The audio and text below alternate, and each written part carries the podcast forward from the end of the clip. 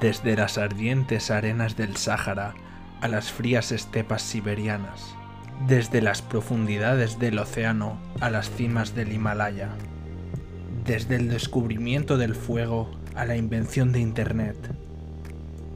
El mundo es un lugar maravilloso, lleno de historias asombrosas. Pasad y descubridlo vosotros mismos.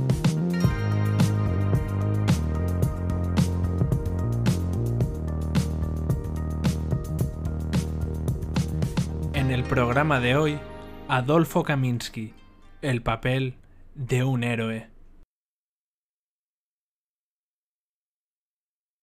Si duermo durante una hora, treinta personas morirán.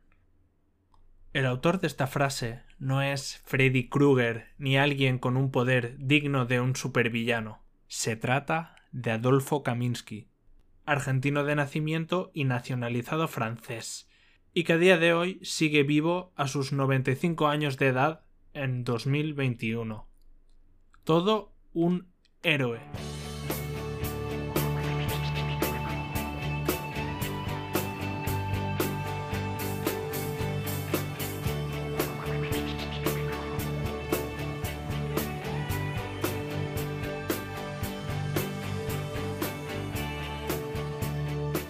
Nuestro protagonista, criado en el seno de una familia judía, recorrió medio mundo sin haber ni siquiera nacido.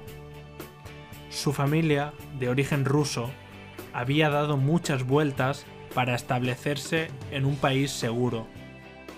En primer lugar, tras abandonar Rusia, se habían dirigido a la propia Francia, donde residían los parientes de Kaminsky. Pero el gobierno francés no permitió su ingreso, debido a que su pasaporte ruso barra soviético no era nada bienvenido allí. Rechazados por los galos, los Kaminsky pusieron rumbo al país del asado, del tango y del Messi, Argentina, lugar donde acabaría naciendo Adolfo. Permanecieron allí siete años, tiempo más que suficiente para volver a intentarlo otra vez con Francia, ya en 1932. Esta vez sí, con un flamante pasaporte argentino, fueron bienvenidos en la nación gala y se asentaron primeramente en la capital, París. Así, Adolfo Kaminsky comenzó a comprender el gran poder de los papeles a una tempranísima edad.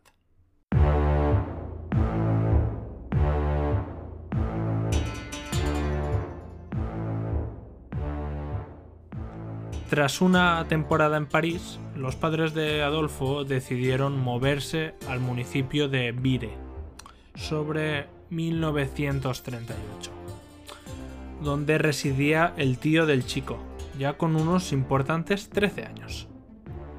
Ahogados por deudas y pagos de diversa índole, los problemas económicos abordaron completamente a la familia, y el propio Kaminsky tuvo que abandonar pronto el colegio y buscar un trabajo. Empezó como ayudante en una tienda de tintes de ropa, que serían las precursoras de lo que hoy conocemos como tintorerías. Desde el primer día, en su nuevo trabajo, quiso aprender lo máximo de su oficio nuevo. Investigó por su cuenta, se dio cuenta que dependía mucho de la química. Leyó muchos libros y llevó a cabo incluso experimentos caseros.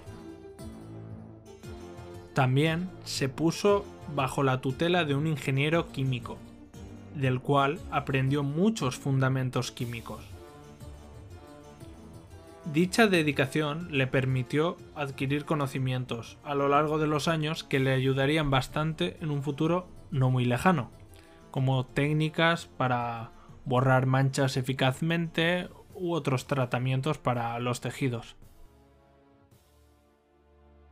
Desgraciadamente, ese futuro no reservaba nada bueno para la familia Kaminsky.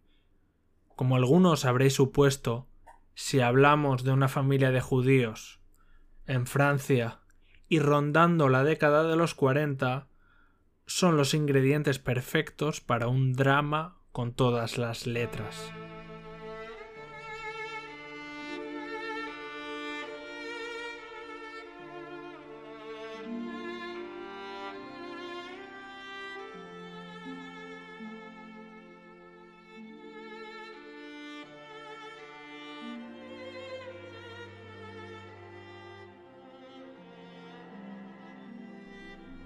En el verano de 1943, la Segunda Guerra Mundial llegó a la puerta del domicilio Kaminsky, con el pequeño de la familia ya mayor de edad.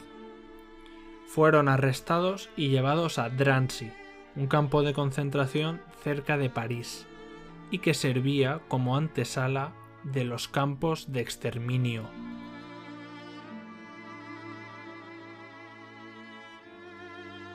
Sin embargo, los Kaminsky tuvieron un golpe de suerte, y su pasaporte les salvó de una muerte segura, debido a que el gobierno argentino protestó por la detención de la familia, y su traslado a un campo de exterminio se desestimó, mientras veían como miles de personas desfilaban ante ellos hacia una muerte segura.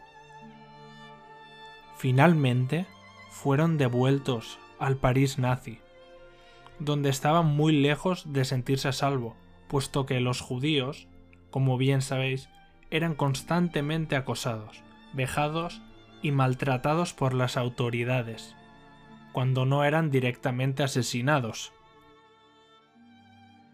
Para sobrevivir, tomaron una decisión. Vivir bajo tierra, al amparo del suelo para no vivir tan expuestos. Ya desde la vida subterránea, un día el padre de Adolfo envió a este a recoger unas identificaciones falseadas, que había negociado anteriormente con otros judíos, y que les ayudaría a pasar desapercibidos entre los nazis del exterior. Adolfo se las arregló para llegar a un reducto de la resistencia judía, donde esperaban sus papeles legales entre comillas. Él mismo se fijó que en la imitación no era perfecta, debido a que quedaban unos trazos de tinta azul que eran imposibles de borrar.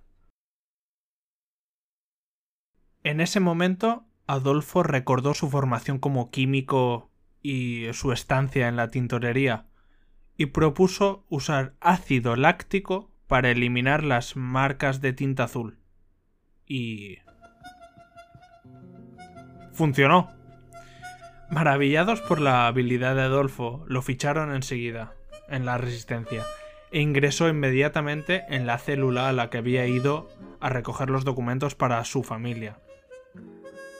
A partir de aquel día, Kaminsky se dedicó, con todas sus energías, a falsificar documentos para las víctimas del nazismo. Seguían un procedimiento que les ayudó a salvar miles de vidas. En primer lugar, averiguaban qué personas iban a ser detenidas por los nazis. Entonces, avisaban a las familias en el punto de mira y preparaban la documentación falsa para que pudieran esquivar finalmente las detenciones o deportaciones. Dado el gran número de casos que acumulaban, tuvieron que priorizar entre la gente que requería ayuda, siendo los niños, con alta probabilidad de ir a Drancy, la principal urgencia.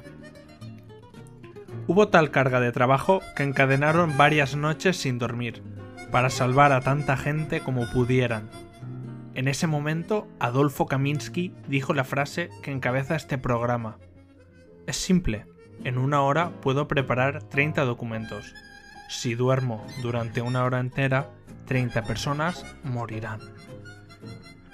Los historiadores estimaron que la resistencia judía en Francia salvó entre 7.000 y 10.000 niños. Por el contrario, 11.000 niños aproximadamente fueron asesinados. Después de la guerra, Adolfo no planeó seguir ejerciendo de falsificador de documentos. Pese a ello, tras la reputación que se había ganado durante la Segunda Guerra Mundial, lograron contactar con él para que ayudase en otros países y otras guerras. Y como quien no quiere la cosa, estuvo 30 años más dedicándose, parece ser que por pura vocación, a la honrada tarea de falsificar para salvar vidas que necesitaban alejarse de los conflictos armados. De la misma forma en la que se labró un nombre entre la gente salvadora también empezó a ser reconocido por la gente que provocaba esas guerras, lo que puso en serio peligro la vida del propio Adolfo. Sumado a esto, las técnicas antifalsificación se habían sofisticado tanto que cada vez costaba más generar un documento que pasara como verdadero y sirviera completamente como pase a la salvación. Estos dos hechos propiciaron la retirada de Adolfo Kaminsky allá por 1971, con muchísimas vidas salvadas a sus espaldas. Así que, finalmente, apartó los documentos en blanco por la fotografía y dedicó toda una carrera a tomar fotos y a enseñar a otros a hacerlo. Mientras atrás en el tiempo dibujaba nuevos futuros, ahora pasaba a capturar el presente.